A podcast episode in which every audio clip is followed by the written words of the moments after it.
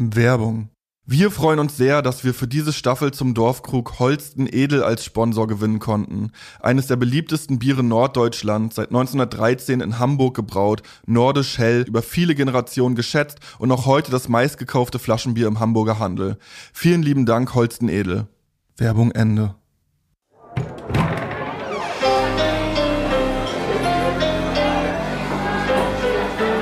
Zum Dorfkrug. Der Podcast von Zugezogen Maskulin.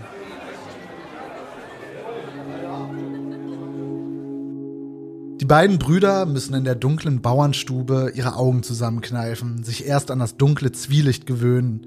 Draußen herrschte noch strahlender Sonnenschein, Kinder verschiedenen Alters tobten umher, versorgten die dumpf muhenden Kühe, zogen dem Hund am Schwanz und balgten miteinander. Aber hier in der Karte brechen nur ein paar Lichtstrahlen durch das alte Reddach und machen den Rauch sichtbar, den ein kleiner Ofen erzeugt. Die Brüder tasten sich vorwärts und finden endlich die Lehnen der zwei Stühle, auf denen sie sich wie gewohnt niederlassen. Vor ihnen an einem Tisch aus grob geschlagener Eiche sitzt eine Frau mittleren Alters und lächelt.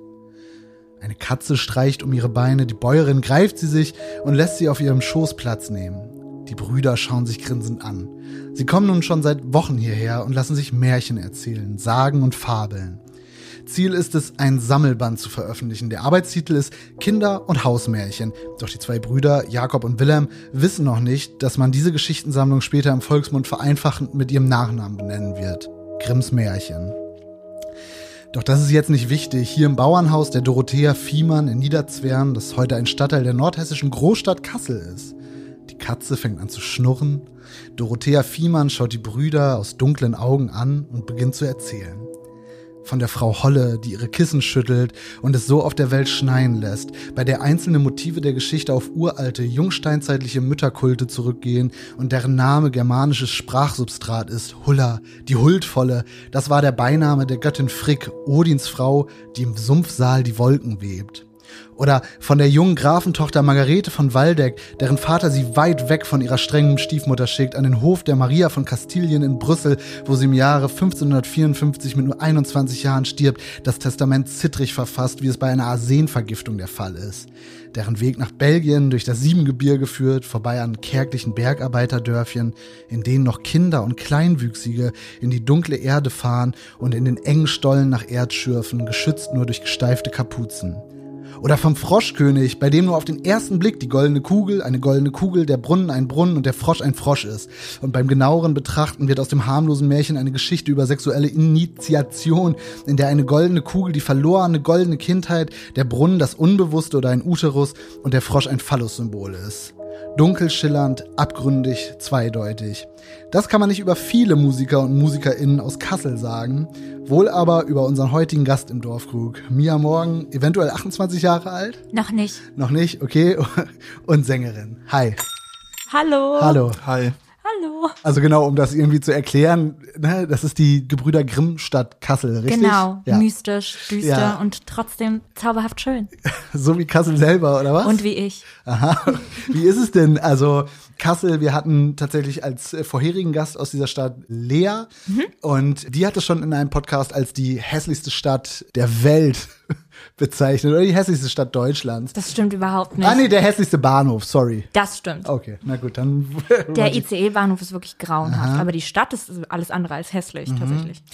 Okay, aber so ein bisschen lahm sagt man Kassel nach oder auch so ein bisschen gesichtslos. Das stimmt. Genau, wenn du jetzt jemanden, der noch nie Kassel gesehen hat, wie ist es da? Was ist da? Also einerseits gibt es sehr viele schöne alte Gebäude, Schlösser, einen großen Park, einen Bergpark, der sogar Weltkulturerbe ist, schöne Galerien, ähm, da Kunst sehr wichtig ist in der Stadt. Wir haben ja auch die Documenta und eine renommierte Kunsthochschule, an der ich auch immer noch eingeschrieben bin, aber für die ich leider nichts mache.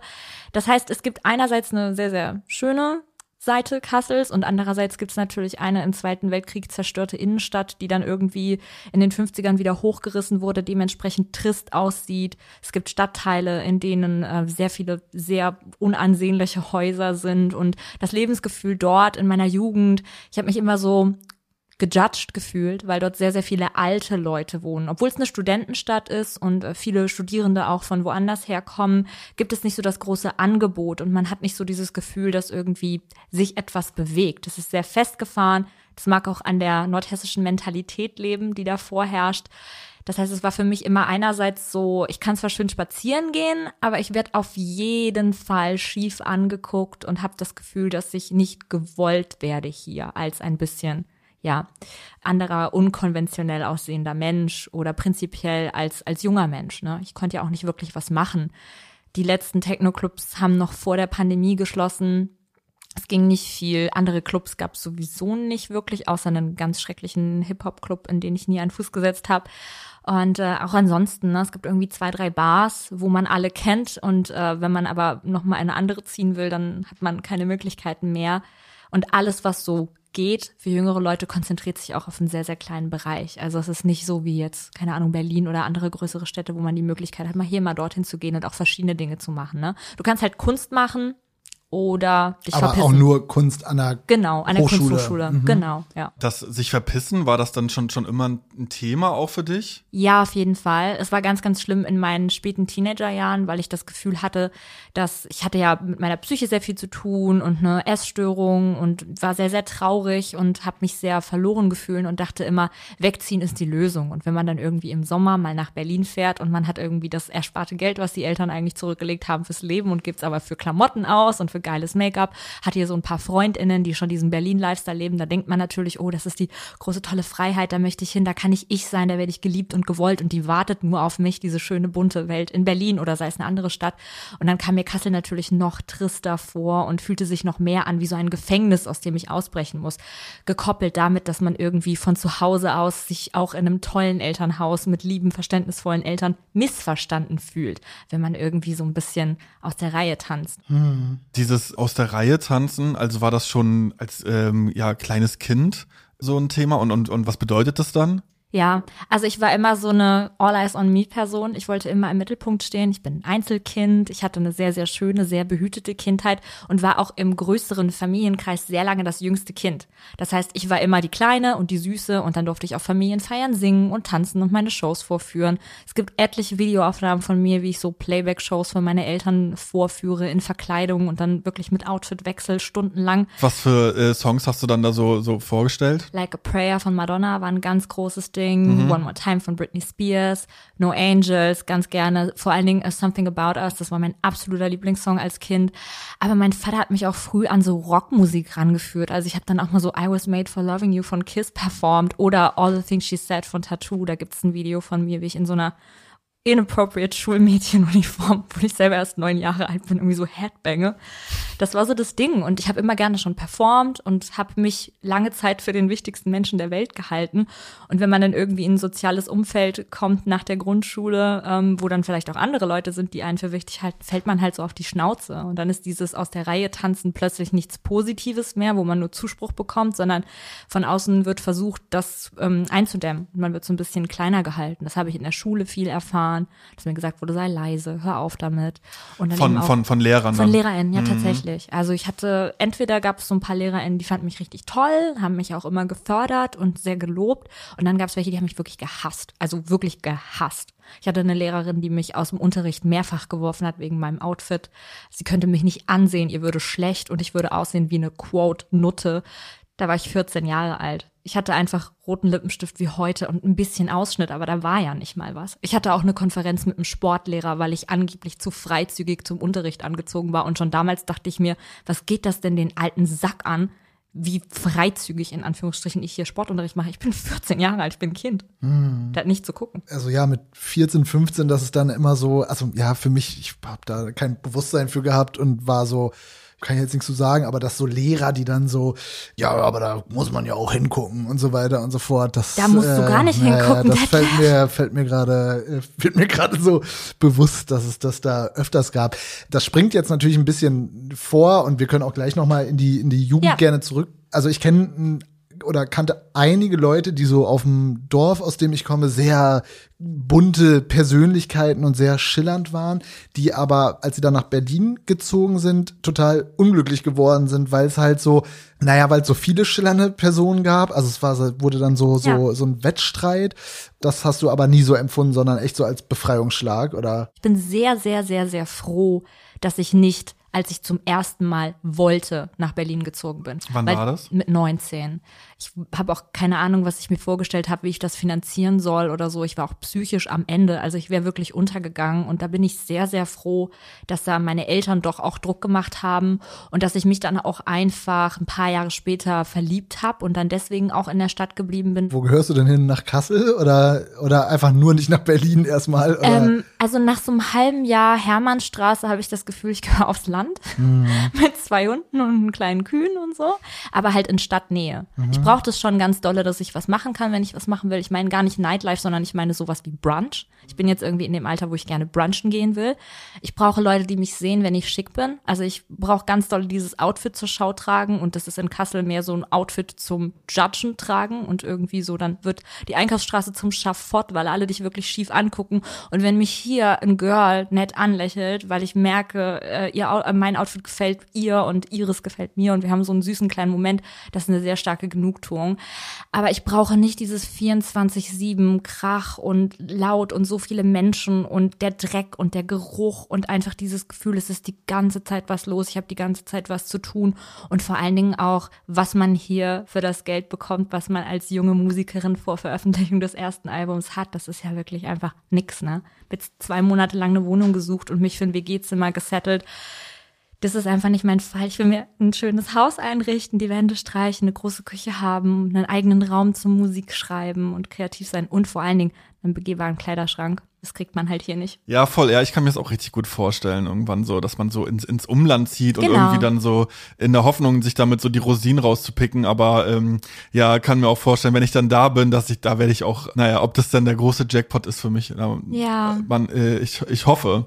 Ja. Was ich mir auch noch gerade dachte, so dieses, ja, man denkt so in Berlin, ja, genau, da gehöre ich hin und hat so äh, das Gefühl, ja, da, so, das, so eine Stadt, die, die wartet auch auf mich oder so. Und ich glaube, das ist auch, also es war für mich auch so ein, so ein Ding zu merken, ja, das juckt auch keiner, dass ich jetzt hier bin. Also da applaudiert jetzt keiner. Ja. Und dann auch wirklich so ein Ding, dass, dass äh, voll viele, die dann so zum Studieren hergekommen sind, dann auch nach einem halben Jahr oder so dann eigentlich wieder, wieder so zurückgezogen sind und so meinten, ja, irgendwie, irgendwie passt mir das nicht.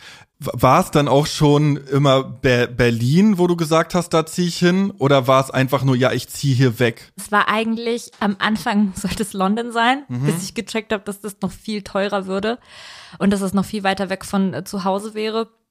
Und dann war es eigentlich immer Berlin. Auch weil ich einfach schon immer viele FreundInnen hier hatte. Mein bester Freund wohnt seit nunmehr zehn Jahren äh, hier und zu dem konnte ich dann auch immer kommen, wenn ich Lust auf die Stadt hatte und was machen wollte. Und der hat mich auch während der Produktion meines Albums die ganze Zeit ausgehalten, wofür ich sehr dankbar bin.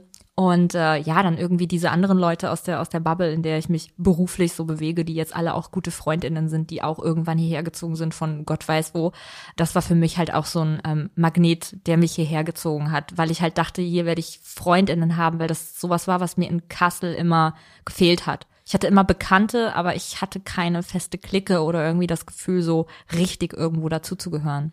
Und wie, wie hast du dir dann in Kassel die, die Wartezeit in Anführungszeichen äh, vertrieben bis zum magische, bis zum magischen 19? In meinem Zimmer auf Tumblr. Mhm. Und auch danach noch, also ich habe dann ja auch irgendwie an der Kunsthochschule mich eingeschrieben, nachdem ich ein paar Jahre gejobbt habe, weil ich gedacht habe, oh, die Leute da sind auch ein bisschen weirder, die sind anders und so. Nur um herauszufinden, dass da teilweise die langweiligsten Leute auf der ganzen Welt sind, die halt meinen, okay, ich trage die und die Klamotten und ich mache halt hier so ein bisschen Azi-Fazi-Kunstschiss das macht mich zu einem ganz tollen, besonderen Menschen. Also ich will jetzt nicht auf die scheißen. Ich habe da auch wirklich tolle Leute kennengelernt.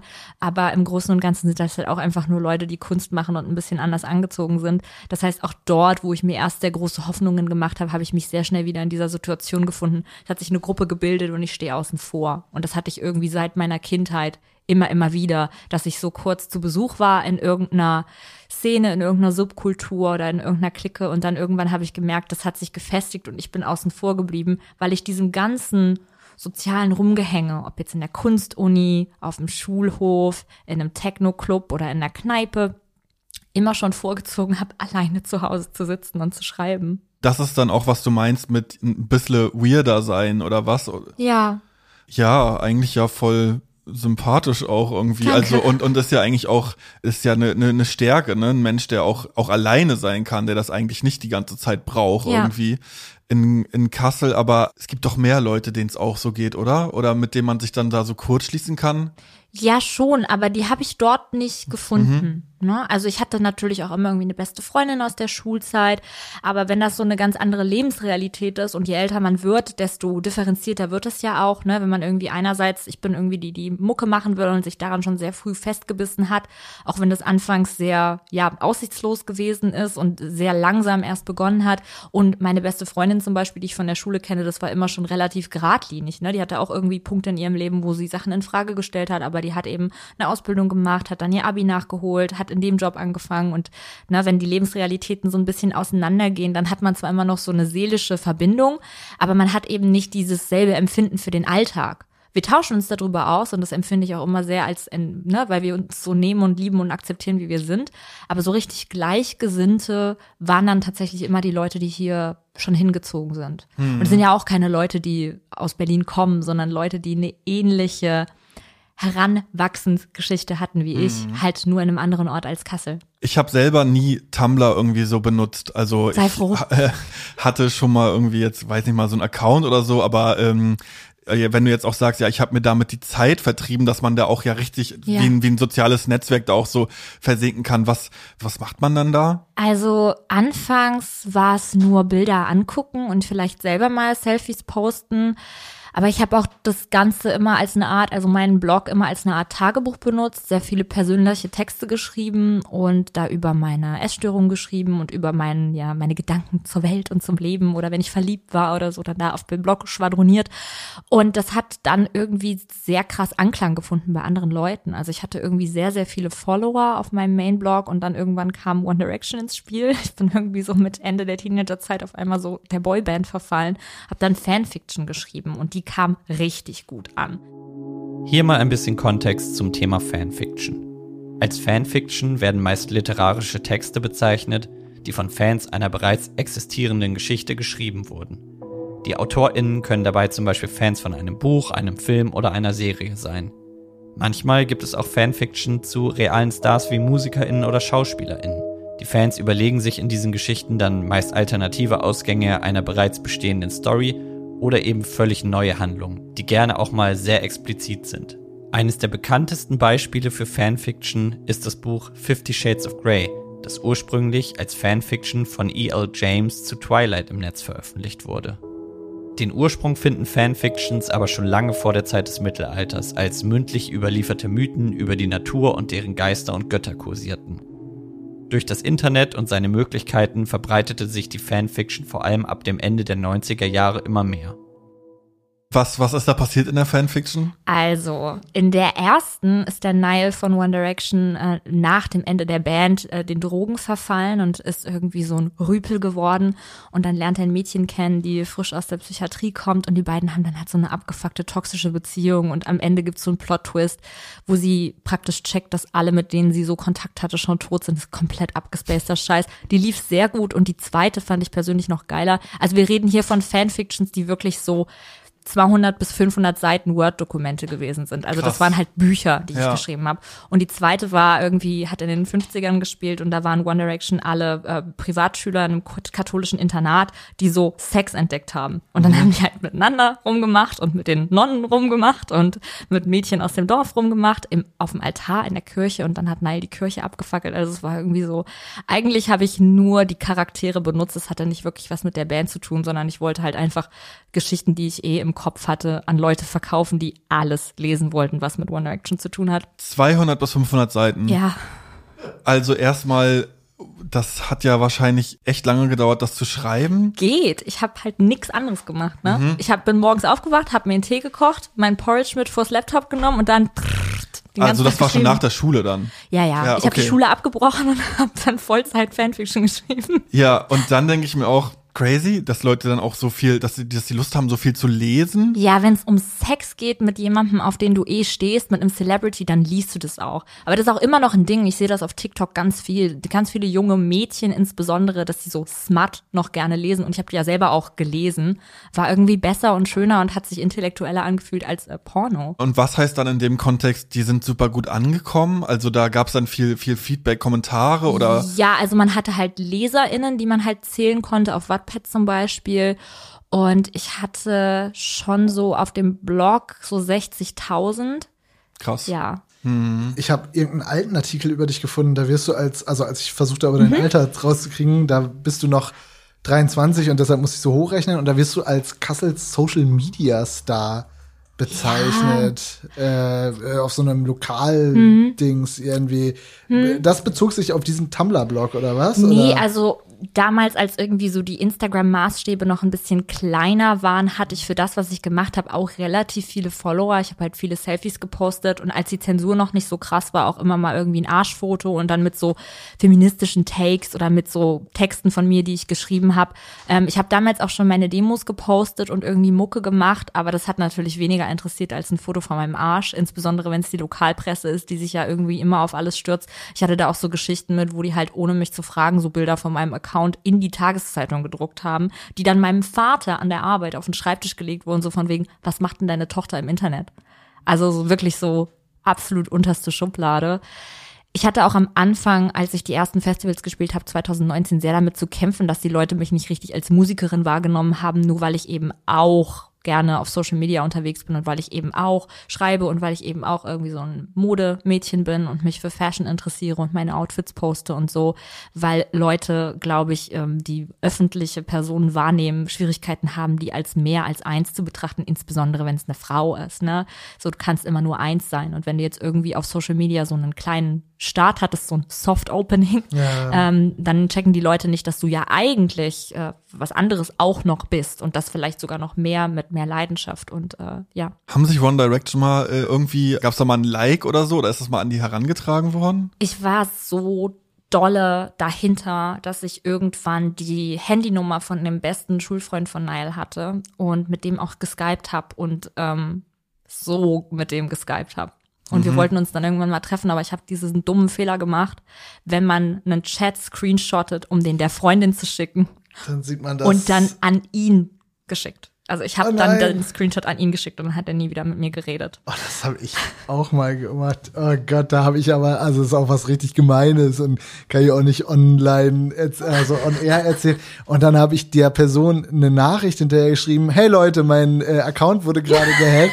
Ich kann Hä, das, war doch bei mir. Das war mein Das kleiner hast du mir Bruder. mal geschrieben. nee, hey Leute, mein Account wurde leider gehackt und macht irgendwie, macht komische, schickt hier irgendwie komische Sachen, bitte nicht drauf antworten irgendwie. Ich habe das sogar, ich könnte es hier bei Facebook noch öffnen, aber ist leider auch wirklich nicht so die coolste Geschichte von mir. Deshalb, Und es äh, ist so schlimm, wenn man ja. irgendwie noch so einen Chat im Verlauf hat, wo man weiß, die letzte Ja, ja, Interaktion war so ein sozialer Untergang. Ja. Ja. Ja. Wenn du sagst, ja, ich, ich wollte ja auch so Musik machen und so, war das dann schon Musik, die jetzt, wie du sie heute machst, oder jetzt, wenn du auch so sagst, so Ärzte oder so, oder dann doch eher noch Richtung so Pop? Oder Nee, also Musik gemacht habe ich tatsächlich schon immer. Ich war als Kind Mhm. auch im Chor. Ich habe ganz lange Theater gespielt und dann haben wir so Musicals aufgeführt. Und dann war ich mit zwölf in meiner ersten Band und dann haben wir Metal gemacht. Also wir waren eine Metal-Band. Mhm. Sau beschissen. Wir hatten nicht mal jemand, der Bass spielt. Ähm, aber ja, war irgendwie dann so zweieinhalb Jahre lang das Ding mit der Band und dann halt so Lokalsachen gespielt. Halt irgendwie so ein paar zwölf- bis 16-jährige Leute und die Leute aus Mitleid geklatscht. Als das in die Brüche ging, war ich noch in zwei anderen Bands, unter anderem mit so drei 40-jährigen Männern, die immer neben meinem Elternhaus geprobt haben, weil da so ein Jugendzentrum ist. Und dann bin ich da irgendwann mal, weil ich die immer hab spielen hören, rübergegangen, habe gesagt, hallo, braucht ihr eine Sängerin? Dann waren die so, äh, ja. Und dann habe ich halt bei denen irgendwie auch ein Jahr oder zwei gespielt. Genau. Aber so selbst geschrieben, ich eigentlich auch schon in so falschem Englisch mit acht, neun Jahren. Ich hatte dann ein Album mit meinen Freundinnen, das waren so A Cappella-Songs. Und angefangen zu posten habe ich krass wie Wir sind so gleich, beide blond, beide aus Kassel. Typisch, typisch Kasselena. Ja, echt. Und äh, ja, genau, dann äh, so mit, mit 19, 20 habe ich mich getraut, Demos auf Tumblr auch zu posten und auf Soundcloud, die waren dann noch Englisch.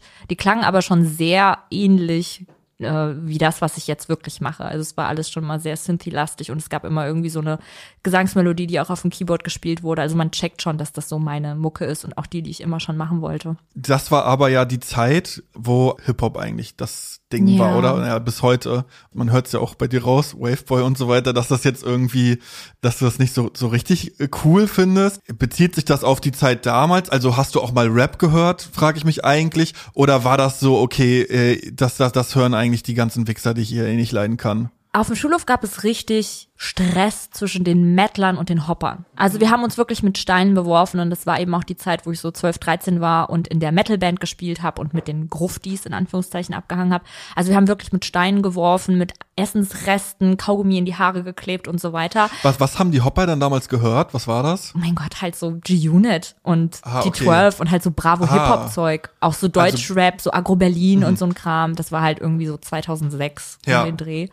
Und äh, privat dann aber außerhalb des äh, Schulhofes war ich befreundet mit zwei Mädchen, die obsessed waren mit G-Unit. Also die eine von denen war der festen Überzeugung, dass sie 50 Cent heiraten würde. Die hat sich auf allen sozialen Netzwerken, die da waren, irgendwie Bearshare oder Schülervorzeit überall Miss Jackson genannt. und war halt auch echt immer mit so vier Shades zu dunklem Make-up unterwegs. Also voll nicht okay aus heutiger Sicht. Das ganze Zimmer voll mit 50 Cent Postern. Dann musste ich jedes Mal, wenn ich bei ihr war, Get Rich or Die Trying gucken. Und den Film fand ich dann irgendwann natürlich auch gut. Also so ein gewisses ja, so eine Vertrautheit damit war natürlich schon da. Ich habe jetzt nie gesagt, ich finde die Mucke scheiße oder so. Ist halt einfach nicht so mein Fall, aber ab und zu gefällt einem ja auch was aus einem Genre, was man sonst nicht so geil findet. Ich bin ja zum Beispiel auch, es ist natürlich jetzt nicht so dieser Hip-Hop von damals, aber ich bin ja auch so ein krasses KIZ-Fangirl gewesen, irgendwie so in meinen späten Teenie-Jahren und habe dann vor zwei Jahren bei denen Support gespielt, was Ja. insane für mich war. Aber die haben ja eigentlich auch, also damals dann schon die Lager irgendwie so zusammengeführt und Ja. so in sich vereint. Also, Voll. Oder schon so ein bisschen diese Rolle eingenommen. Ja, so, total. Weil heute ja eigentlich unvorstellbar, dass das so, dass das ähm, ja, so, so. Gang, Gangfights Ja. irgendwie gibt, so zwischen Mettlern und Hoppern und so. Ja. Und ähm, ja, ich, ich, ich glaube auch, dass so KIZ, so, dass es dann so war, ja, das, das hören jetzt auch Leute, die eigentlich Rock hören, so, genau, die, die, können Punks, das irgendwie in cool Anführungszeichen, finden. ja, ja, genau. die Punker. Genau, und das haben die sogar noch vor Casper oder den hatte ich erst später, so was das so angeht, auf dem Stirn. Und ich erinnere mich gerade auch, dass einer der letzten YouTube-Kommentare, die ich in meinem Leben geschrieben habe, unter so einem Anti-Hip-Hop und dass ich da so ganz dumm irgendwie auf die gemeinsamen Wur oder die gemeinsamen Überschneidungen, ey, Rick Rubin hat sowohl was Slayer oder so und aber auch äh, äh, Jay-Z und System of a Down hat Wu-Tang Clan gecovert. Gott, ja, da habe ich mir noch richtig Mühe gegeben. Fällt mir gerade ein, dass ich da mal so richtig versucht habe, irgendwie Ja. vor KIZ. Aber ja, äh, ist mir nicht gelungen, leider. Diese Zeit, in der du dann schon irgendwie ja so eine gewisse Berühmtheit oder zumindest so eine sowas bunte Hundartige, also ist das so eine Art der Berühmtheit dann? Weil Ja, ich finde das schon. Okay. Und du hast in der Bäckerei von einem Biomarkt Genau, gejobbt. Ne? ja. Also das stelle ich mir wirklich sehr, dieses Gefühl, wann werde ich hier rausgeholt? Irgendwie, wann, Ja. äh, wann ist es endlich? Also ich habe mir bis jetzt bei jedem Nebenjob, den ich irgendwie seit 2018 angenommen habe, gesagt, das ist der letzte Job, den ich mache, bevor ich von der Musik leben kann. Turns out, ich arbeite auch gerade in zwei Nebenjobs. Also jetzt Pandemie natürlich irgendwie so. We don't talk about her. Aber äh, das in der Bäckerei war eine längere Beschäftigung tatsächlich. Und äh, Punkt eins, der mich daran sehr gestört hat, war ja, du musstest eine Arbeitskleidung tragen, ne? ein graues Polohemd mit dem Logo drauf und dann irgendwie eine Schürze. Als die neue Chefin kam, wurde auch wirklich darauf geachtet, dass man diese scheiß Schürze trägt. Ich habe dann immer versucht, mich in meinem Make-up zu verwirklichen und das war dann auch irgendwie so 2019 die Zeit, wo die erste Staffel Euphoria lief, wo ich dann einfach immer mit so Glitzersteinen in der Fresse an die Arbeit gekommen bin und da um halb sechs morgens die Brötchen in den Ofen geschoben habe und der ganze Glitzer aus meinem Gesicht auf das Gebäck statt dem Salz auf die Brezeln gefallen ist, ähm, weil ich irgendwie so das Gefühl hatte, ich muss jetzt trotzdem signalisieren, dass ich irgendwie toll und anders bin. Ja, dann gab's aber auch irgendwie schon Waveboy und dann gab's halt auch irgendwie so 19-jährige Mädels, die dann nach der Schule in den Laden gekommen sind, um sich irgendwie eine vegane Zimtschnecke zu holen. Und der Mann, du bist doch Mia Morgen. Und dann war ich so, ja, 2,50 Euro bitte. Hat sich das gut angefühlt oder schlecht? Jein. Das hat sich immer ein bisschen demütigend angefühlt, weil man will ja, dass die Leute glauben, dass man cooler und reicher ist, als man wirklich ist. Die Leute haben eine ganz verquere Vorstellung davon, was man irgendwie mit Musik verdient, wenn man gerade so anfängt. Und selbst wenn so ein Bass entsteht, ich habe ja nicht, also ich wünschte, ich würde für jeden Stream irgendwie angemessen bezahlt werden oder für alle Leute, die auf dem Festival besoffen Waveboy mitgrölen, irgendwie einen Euro bekommen, äh, dann hätte ich da sicherlich kündigen können, aber das ist ja nicht der Fall. Ich hatte auch eine Kollegin, die etwas älter war als ich, die mich dann im Pausenraum angesprochen hat, hast du überhaupt noch nötig, hier zu arbeiten? Da habe ich auch gesagt, Offensichtlich schon. Mhm. Ne? Und gerade in, in Kassel, wo sowas nicht gang und gäbe ist, wo es wenige Leute gibt, die mit dem Business vertraut sind, ähm, haben die Leute sehr früh schon gedacht, oh, was machst du denn überhaupt noch hier? Und der Star ist da und was weiß ich. Aber ich musste ja trotzdem noch meine ein, zwei Jobs irgendwie bestreiten. Und dann war das ehrlich gesagt weniger schmeichelhaft als demütigend, den Leuten den Kuchen zu servieren, während die wissen, ähm, wenn sie nächste Woche aufs Festival gehen, stehe ich da auf der Bühne. Ist natürlich auch ein bisschen cool, ist ein bisschen der Hannah Montana-Moment.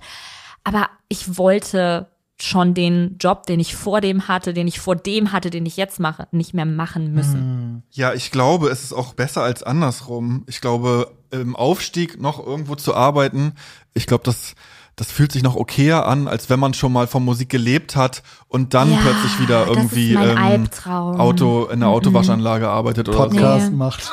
Ich habe mir auch wirklich geschworen, so lange zu jobben, bis ich nicht mehr kann zeitlich. Ja. Es macht mir auch auf eine komische Art und Weise, was heißt komisch? Willst du verraten, was du jetzt gerade machst? Ähm, ich arbeite gerade in einem kleinen Klamottenladen und nebenbei noch über so eine Studi-App, Zenjob, also da sitze ich an der Kasse in Biomärkten, mhm. praktisch wieder in einem äh, Biomarktumfeld wie vor äh, drei, vier Jahren.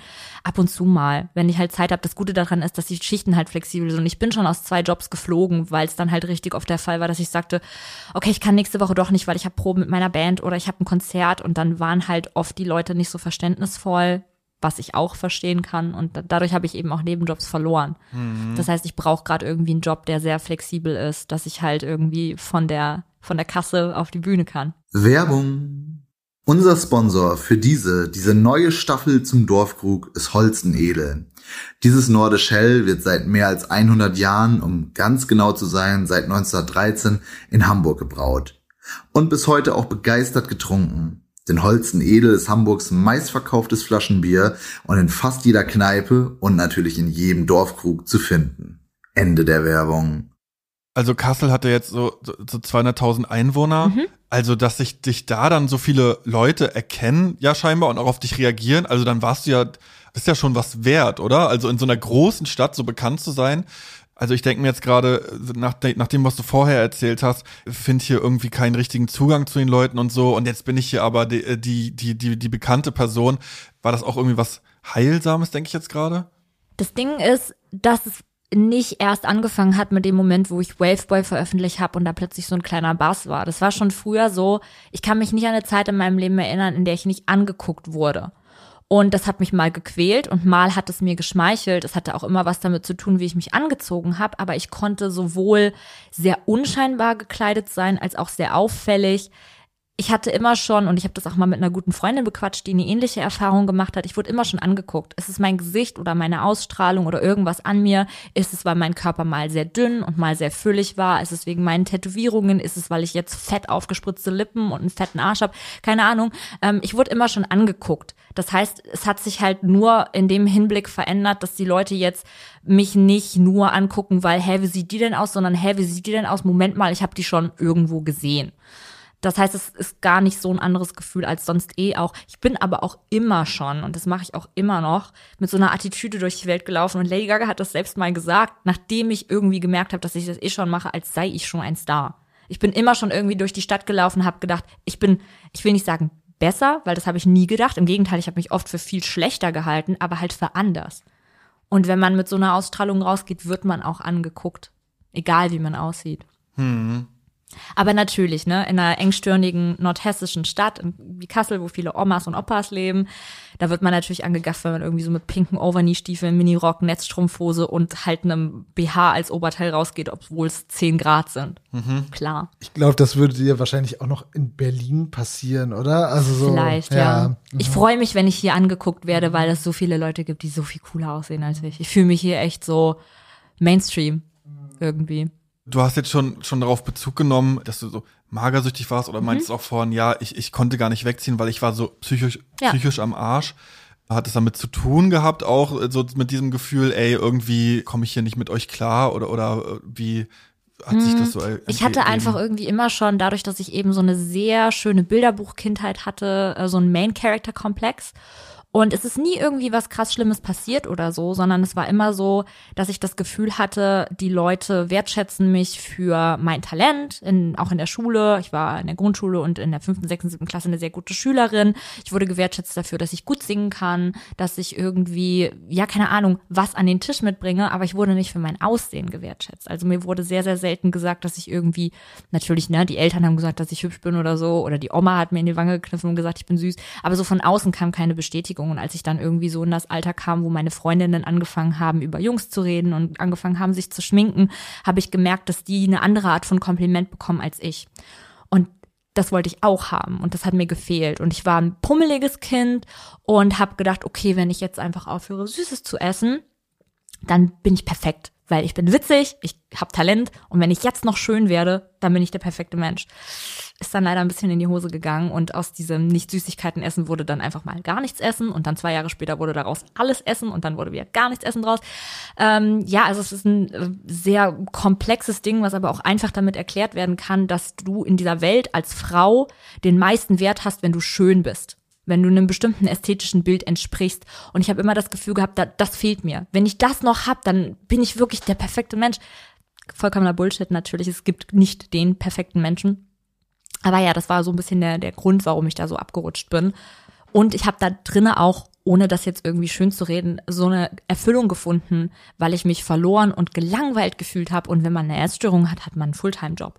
Du denkst halt die ganze Zeit darüber nach, ob du isst, ob du nicht isst, wie du aussiehst, was für Klamotten du trägst, in denen du irgendwie dünner aussiehst. Und äh, ja, deswegen, das hat mich sehr lange sehr beschäftigt gehalten. Also du sprichst da sehr reflektiert darüber. Hast du dann innerhalb Kassels dann noch gesagt, okay, ja, anscheinend mir geht's hier nicht so gut und jetzt denke ich mal drüber nach, was, was ist hier eigentlich so mit mir los? Ja, wann hast du gemerkt, ja, ey, so, so will ich jetzt hier eigentlich nicht weitermachen? Ich bin sehr früh schon, eigentlich seitdem ich zum ersten Mal Symptome der Magersucht gezeigt habe in Therapie und war sehr, sehr lange in Therapie. Und meine Therapeutin hat mir auch ähm, sehr lange davon abgeraten, in die Großstadt zu ziehen, dass ich erstmal zu Sinnen komme und erstmal so ein bisschen mich erde und zu mir finde. Und das habe ich dann tatsächlich auch gemacht. Ne? Und es war ja auch nicht die Stadt, die mich krank gemacht hat. Das wäre mir überall anders auch passiert. Und vielleicht wäre es mir, wenn ich früher hierher gezogen wäre, dann mit 1920 direkt nochmal passiert.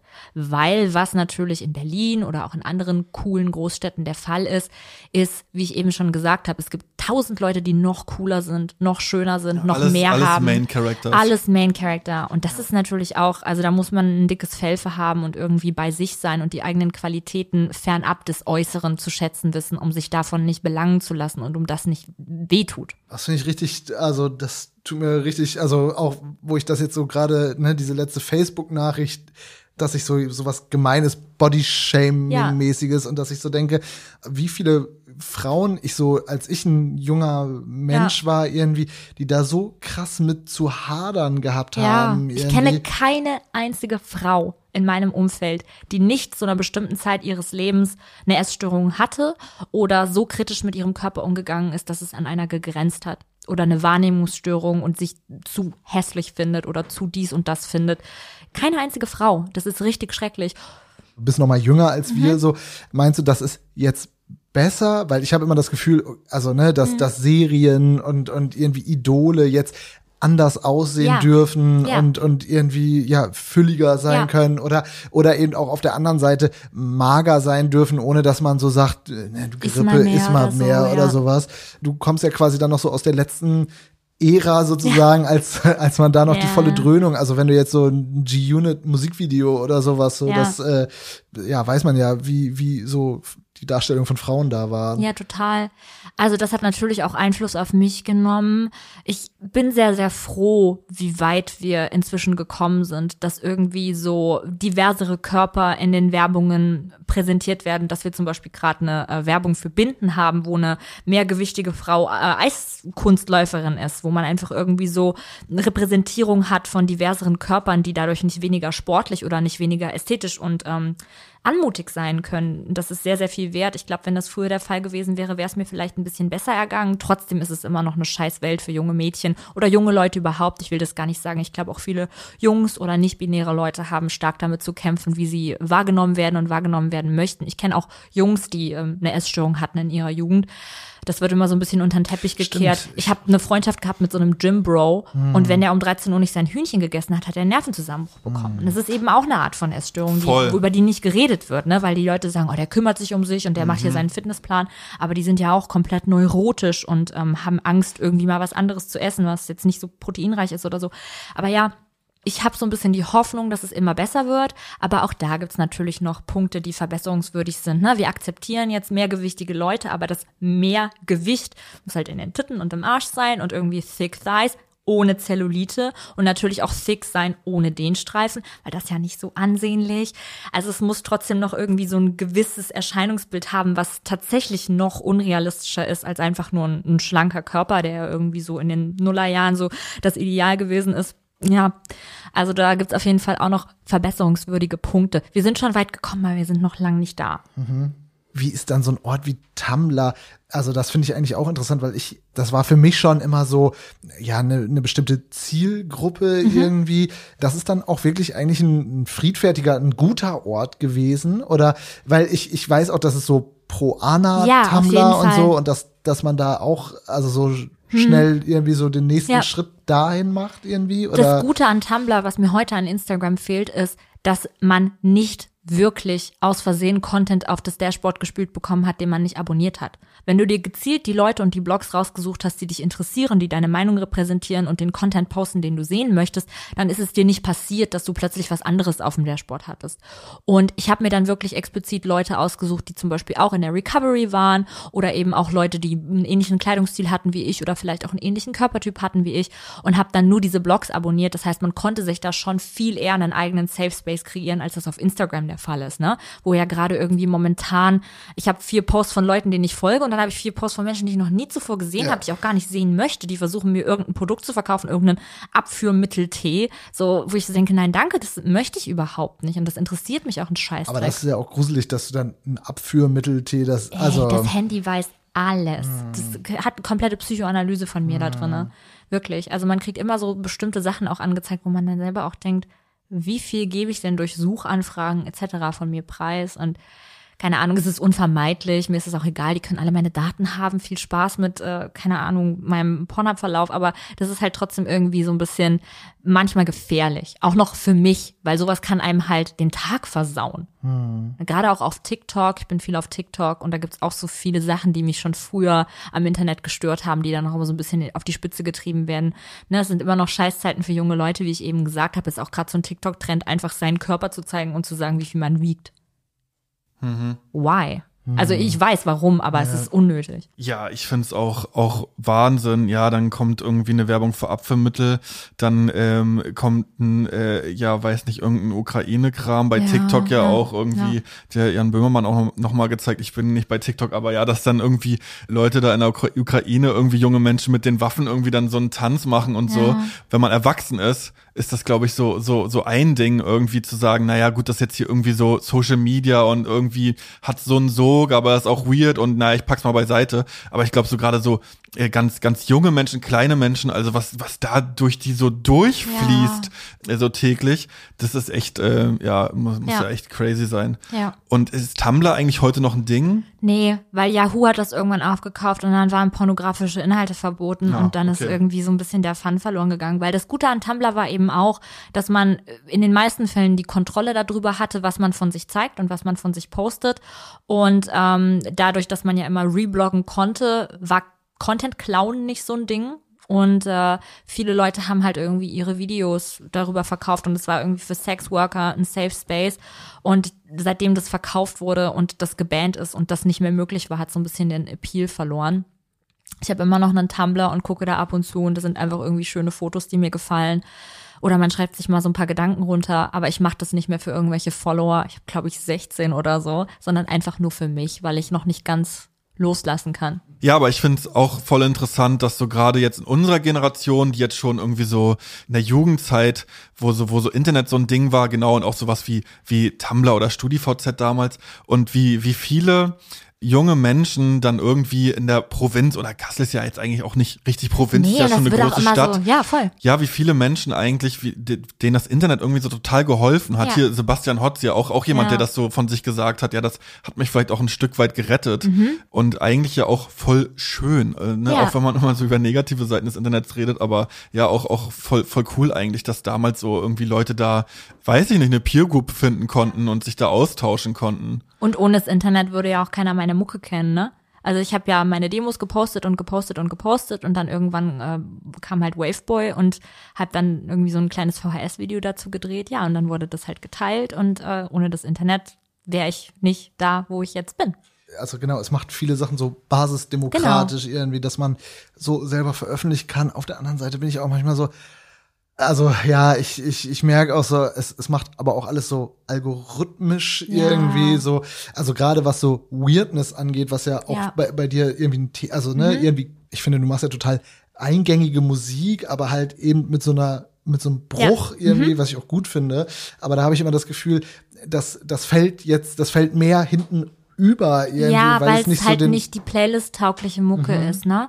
Aber ich habe mich auch bewusst dagegen entschieden, so eine äh, Künstlerin zu werden, die nur Singles release, damit sie irgendwie schnell in irgendwelche Algorithmen reinrutscht. Und mir missfällt es auch sehr, wie das gerade läuft, weil ich irgendwie das Album als Produkt noch viel zu interessant finde und es auch immer interessant finden werde, gerade weil auch viele Alben mich so geprägt haben und für so eine bestimmte Zeit in meinem Leben stehen und als Gesamtwerk gesehen werden müssen. Und ich habe ja auch wie gesagt, eine bewusste Entscheidung getroffen, als ich gesagt habe, nee, ich release jetzt erstmal drei Jahre nichts, statt den Leuten, die jetzt mir irgendwie schreiben, hey, wann kommt was, wann kommt was, irgendwie irgendwas zu geben, damit die was haben, sondern es muss in dem Albumkontext passieren, damit es in dieses nicht nur musikalische, sondern auch visuelle und ästhetische und auch äh, gedankliche Gefüge passt, dass ich mir für Fleisch jetzt mein äh, Album ausgedacht habe. Äh, das machen heutzutage wenige, aber die, die es machen, schätze ich dafür umso mehr. ich glaube, das ist auch im Rap natürlich noch mal sehr viel mehr. Da gab es ja schon vor zwei Jahren diesen Satz, ja, Alben ist tot, die Leute wollen nur noch, du musst Playlists veröffentlichen Ja. und so weiter und so fort. Und das ist, glaube ich, gerade wenn man auch noch so auf, auf dieser Schwelle aufgewachsen ist zwischen, ja, normal kommt ein Album alle zwei, drei Jahre Ja. irgendwie, dann ist es so grausam irgendwie dann zu merken, ja, okay, scheiße, aber um es jetzt richtig groß zu machen, müsste ich irgendwie eigentlich am besten alle zwei Wochen einen Song raushauen. Total. Aber ich weigere mich da auch einfach ein bisschen, mich dem irgendwie zu fügen und dem zu unterwerfen, weil das so ein Selbstverkauf auch wäre. Und da habe ich nicht so Bock drauf. Also ich habe lieber irgendwie eine kleinere Hörerschaft, die es sehr zu schätzen weiß und die sich auch für mich als Person interessiert, als dass jetzt irgendwie mein Song auf TikTok viral geht. Natürlich wünscht man sich das. Aber wenn jetzt mein Song als irgendein Remix von irgendjemandem viral geht und das führt nicht mal auf mein Profil, weil ich den Sound nicht erstellt habe und ich habe dann irgendwie zwei Wochen so indirekten TikTok-Fame, aber kein Schwanz interessiert sich dafür, wer ist denn Mia Morgan? Wie tickt die denn? Wofür interessiert die sich denn? Ne? Dann ist, ist das ja nicht das, was ich wollte, weil ich mache ja Musik von mir, für mich, über mich und hoffe, dass andere Leute sie mögen. Ne? Und ich will ja auch immer die Person sein und nicht nur die Verkäuferin von Segen oder so. Ne? Ja, ja, ich glaube, das ist so ein äh, Spannungsfeld. Ich- Das kennen, glaube ich, ganz viele. Also ich kenne es auch auf jeden Fall. So klar, so ein TikTok-Trend oder so ist dann so ein geiler Bonus, aber ja, die Grundlage sollte ja eigentlich sein, dass man sich mit dem, was man macht, irgendwie so wohlfühlt Genau. und nicht das Gefühl hat, da irgendwie so einer Möhre hinterher zu laufen, so die man, wenn man Pech hat, nicht nicht erreicht so und sich einfach nur jahrelang scheiße fühlt irgendwie dabei. Ja. Ich würde gerne noch einmal, wenn du jetzt so, also du bist äh, dann mit 26 aus Kassel jetzt final weggegangen. Äh, 27. 27. Ja. Hast du dann so gemerkt, okay, hier, also schon die nächste Mia morgen quasi, oder ist das auch so, ja, keine Ahnung, ich habe das immer, wenn ich jetzt so aufs Dorf zurückgucke, dann denke ich mir immer, krass, hier gibt's gar keine Punks mehr und keine jungen Leute, die irgendwie was Besonderes machen, sondern es ist so, es, es wird so leer und so Ja. langweilig irgendwie, aber vielleicht ist es auch nur mein Blick und ich hänge jetzt auch Gott sei Dank nicht mehr, hey, na, was geht, Fellow Kids, obwohl ich auch ab und zu da mich noch zu verleiten lassen würde. Also merkst du, da, da wächst was nach oder? Bis jetzt habe ich nichts bemerkt. Ich war ja auch tatsächlich nur für kurze Zeit irgendwie so Lokalkünstlerin. Ich war ja nicht wirklich in der Kasseler Musikszene äh, engraved, weil die Kasseler Musikszene ist halt Akustik, Pop mit Cajon und irgendwie in einem Theater performen. Das ist auch alles schön und gut, aber das war für mich halt einfach irgendwie am Anfang, als ich noch mit meinen Demos auf dem Windows Media Player aufgetreten bin, so, ein, so eine Art Generalprobe für richtige Bühnen und das hat eine Zeit lang Spaß gemacht. Aber da bin ich auch sehr, sehr schnell wieder raus. Das heißt, ich habe keine Ahnung, was da gerade so abgeht, ähm, aber ich guck da auch nicht so nach. Mich macht es auch traurig, wenn ich jüngere Leute sehe, die cooler sind und besser sind als ich. Ich habe letzten Sommer mal an der Haltestelle gestanden und dann standen da so zwei Mädels, die aussahen wie die Girls aus 13, diesem Film, den ich liebe, ist einer meiner absoluten Lieblingsfilme. Basiert das auf dem Buch 13, wo es so mit diesem, wo so New Yorker Rich Kids? Nee, mm, mm. Ah, das okay. geht Mit um dieser Droge. Ja, genau, das meine ich. Ja, nee, okay. das geht um so zwei beste Freundinnen, die sich so anfangen zu hassen und die nehmen dann halt irgendwie mit 13 Drogen und gehen auf Partys und die haben so Mhm. einen sehr signifikanten Kleidungsstil. Der Film ist von 2003. Und dann habe ich so zwei Mädels da gesehen an der Haltestelle und ich habe einfach angefangen zu heulen. Nicht mal, weil ich mich irgendwie alt gefühlt habe, sondern weil ich gedacht habe, alles, was jetzt kommt, kann nur cooler werden als das, was war, weil wir hatten ja, also ich in meiner Generation, ich hatte ja ganz andere Mittel, mich auszudrücken, mich zu kleiden. Ich hatte anderen Zugang zu Kleidung. Es gab nicht dieses Weniger, universelle, genau, Ja. weniger. Es gab halt nicht das Internet in diesem Ausmaß, dass irgendwie so Modetrends sich auch schnell durchgesetzt haben, was ja durch TikTok passiert, dass jetzt irgendwie so Micro-Trend-Cycles entstehen und dieser 20-Year-Trend-Cycle ist tot und alles ist jetzt alle zehn Jahre wieder cool und vielleicht sind es bald alle fünf Jahre. Und dann irgendwie so darüber nachzudenken, es kann nur cooler werden, weil die sind noch mehr woke und die sind noch mehr im Internet, die haben noch coolere Klamotten und so. Und äh, außerdem sind die KlimaaktivistInnen und Aber manchmal denke ich mir auch, es führt auch dazu, dass alle überall ja die Gleich gleichen, aussehen. ja genau, Ja, voll, oder? voll. Und und dass man Ja. früher, früher vielleicht noch dann doch noch viel eigenständiger auch im eigenen Stil war, wenn man dann Total. wirklich darauf Bock hatte. ich habe ja TikTok und ich nutze das auch und ich mache auch TikToks und ich habe so ein TikTok darüber gemacht, wo ich so sage, ey, warum laufen jetzt alle 14-Jährigen so cool rum, wenn ich literally so aussah und dann halt so ein paar alte Fotos. Ich sah halt aus wie ein scheiß Clown, weil ich mir das irgendwie zusammengestellt habe aus alten Klamotten von meinen Eltern und meiner Oma, was ich in dem Secondhand-Laden gekauft habe und was auch immer an der Schaufensterpuppe beim Kasseler H&M gehangen hat. Und da sah man halt teilweise wirklich einfach komplett scheiße aus. Aber das hat einen auch ein bisschen geshaped. Voll, also ich meine, ich habe das Gefühl, dass, also ich finde das interessant, dass du das mit, mit 27 sagst, weil, weil ich immer so dachte, okay, das, ich bin der letzte Mensch, dem es so gegangen und danach war, war dann, hatten alle Zugang zu allem irgendwie, aber es stimmt ja gar nicht. Ja, genau, es, es formt einen irgendwie, ich, Allerdings frage ich mich, wenn jetzt 14-Jährige äh, in 10 Jahren oder in, in 15 Jahren, ob die nicht genau dasselbe sagen Vielleicht, und ja. denken. Ähm, ich, ich weiß es nicht, aber ich erinnere mich gerade noch daran, dass ich wirklich, weil ich nicht wusste, wo es Baggy-Hosen gibt und das so ein Riesending war. Und da habe ich einfach die Hosen von meiner Mutter angezogen und hatte dann so dumme Mörn- Mörn-Jeans an und bin damit so zur Schule und alle fanden das mega scheiße. Und ich habe mich so, ge und ich bin auch mal, ja egal. Ähm, ja, finde ich. Nee, sag äh, mal, was hast du noch? na, ich bin einmal mit einem Bademantel zur Schule, weil ich das so in einem äh, Puff Daddy Video und ich fand das so, ich wusste nicht, was ein Nerz macht und dann dachte ich, ja, ich zieh mir und dann habe ich so einen fetten Bademantel einfach Das ist doch mega süß. Ja, Voll. total. Im Nachhinein denke ich auch, ja, ist irgendwie cool und Ja. denk mir so, ja, so war ich halt und äh, merke auch immer noch so Versatzstücke davon in mir jetzt. Aber ja, in dem Augenblick, wie ich da so und die Treppe hochgehe und alles ist so, Oh ja. Ich hatte mal den schlimmsten Tag meines Lebens in der Schule, weil meine Mutter mir so auf meinen Wunsch, muss ich zugeben, so ein Set beim Bonaparte-Katalog bestellt hat, was halt aussah wie so ein 1920er Zeitungsjunge. So eine fette Ballonkappe und so ein Tweed-Jackett und so eine Pumphose mit weißen Strümpfen und so Oxfords. Und dann bin ich einfach wie so ein scheiß Extra 20er Extrablatt in die Schule gegangen und alles war so, was zum Henker ist mit dir los? Ich habe mich richtig schick und avantgardistisch gefühlt. Ich sah einfach sau scheiße aus. Die Titanic ist untergegangen. und mein Ruf an diesem Tag mit ihr. ja. Du wolltest noch was über Felma erzählen. Genau. Das müssen komm, wir noch machen. Ja, ich komme nämlich eigentlich ja gar nicht per se aus Kassel, sondern ich bin ja in Felma aufgewachsen, habe in Felma gewohnt. Natürlich ist das irgendwie zehn Minuten von Kassel entfernt, deswegen ist man dann irgendwie nach der Schule nach Kassel gefahren. Aber bin auch in Felma zur Schule gegangen. Und Felma ist so die Bilderbuch-Kleinstadt schlechthin. Also es gibt irgendwie so einen Stadtkern mit, einer, mit einem kleinen Buchladen und mit einer Drogerie und mit einem Supermarkt und dann gibt's einen super schönen Park, den Arne-Park, äh, wo ich immer irgendwie Gasthunde Gassi geführt habe.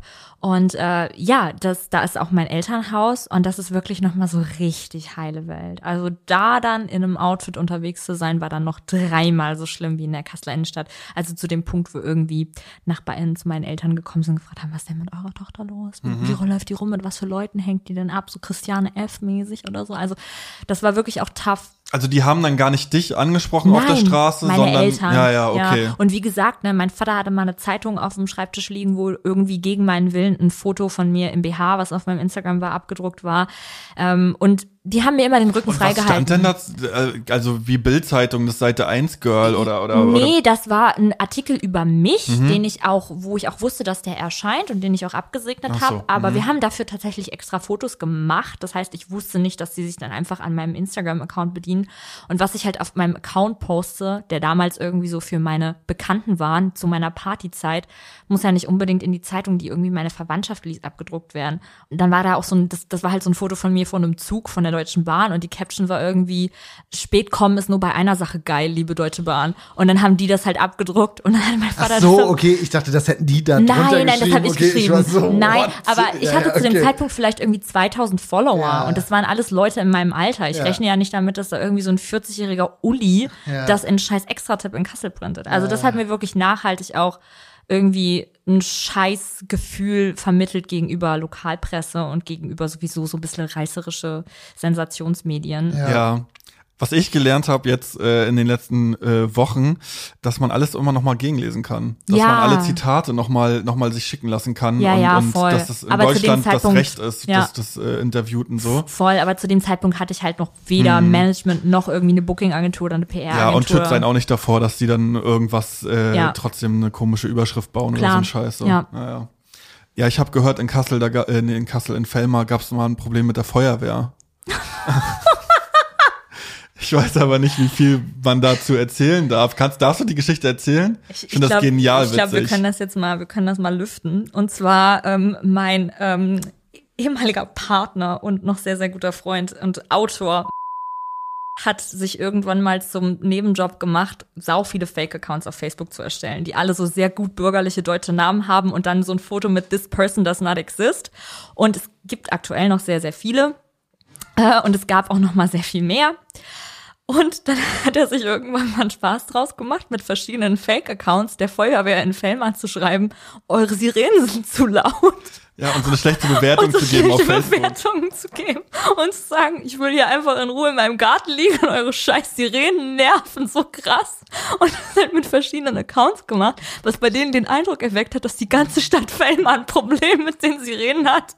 Und das Ganze ist so eskaliert, dass es in der Bild-Zeitung erschienen ist. Feuerwehr Fellmar, angeblich sind unsere Sirenen zu laut. Und dann einfach so eine halbe Seite in der Bild-Zeitung, die es hat aussehen lassen, als ob eine ganze Stadt auf die Feuerwehr losgeht, während es einfach nur eine Person war. Mit so 25 Accounts. Ja, und ich glaube, es gab dann sogar auch so ein so ein Fernsehbeitrag, ähm, wo dann, wo dann so Leute interviewt wurden und die so meinten, ja, stimmt, naja, muss ich sagen, ja, die ist echt ein bisschen zu laut. Also das hat mich auch schon das ein oder andere Mal gestört. Und dann auch so diese Feuerwehrleute, die von nix irgendwie wussten und so meinen, hä, nee, also wir haben jetzt hier irgendwie so diese Dezibelanzahl, das ist irgendwie so festgeschrieben, wir überschreiten es nicht. Und ähm, ja, Meanwhile an so einem großen Schreibtisch mit so 50 Laptops Alles- mit Birgit Müller und Renate Schmidt und wir sind nicht alle heiß. Das ist genial, wie man so ein genialer Puppenspieler, der ein ganzes Dorf in Wahnsinn treibt. Ja, wie ist jetzt die Sirene? Äh, hat sich da was getan? Immer oder? noch zu laut. Ja, ja, schrecklich. Ah, das ist nie gelüftet worden, oder was? Oder Wir haben es jetzt hier, vielleicht muss haben's man piepen oder so. ja. Ja. Vielleicht piepen wir die Namen so, dass man sie trotzdem noch erahnen kann. An, an. Ja, okay. Soll ja auch ein bisschen spannend sein. So ein bisschen T ist ja immer funny. Ja. Was sollen die machen? Sollen die mit ihren Autos kommen und laut sein? Der Feuerwehr. Da. Hat sich einiges aufgestaut bei den Jungs. Dann würden wir langsam, glaube ich, zum Ende kommen. Ja. Was mich noch interessieren würde, aber ja, ist vielleicht auch so ein bisschen kitschig, aber schon eigentlich so, ja, wenn du sagst, ja, so eine, eine neue Mia Morgan in Kassel oder so, habe ich jetzt noch nicht gesehen, aber Und was wenn ich wäre. die sehe, dann fängt die sich an.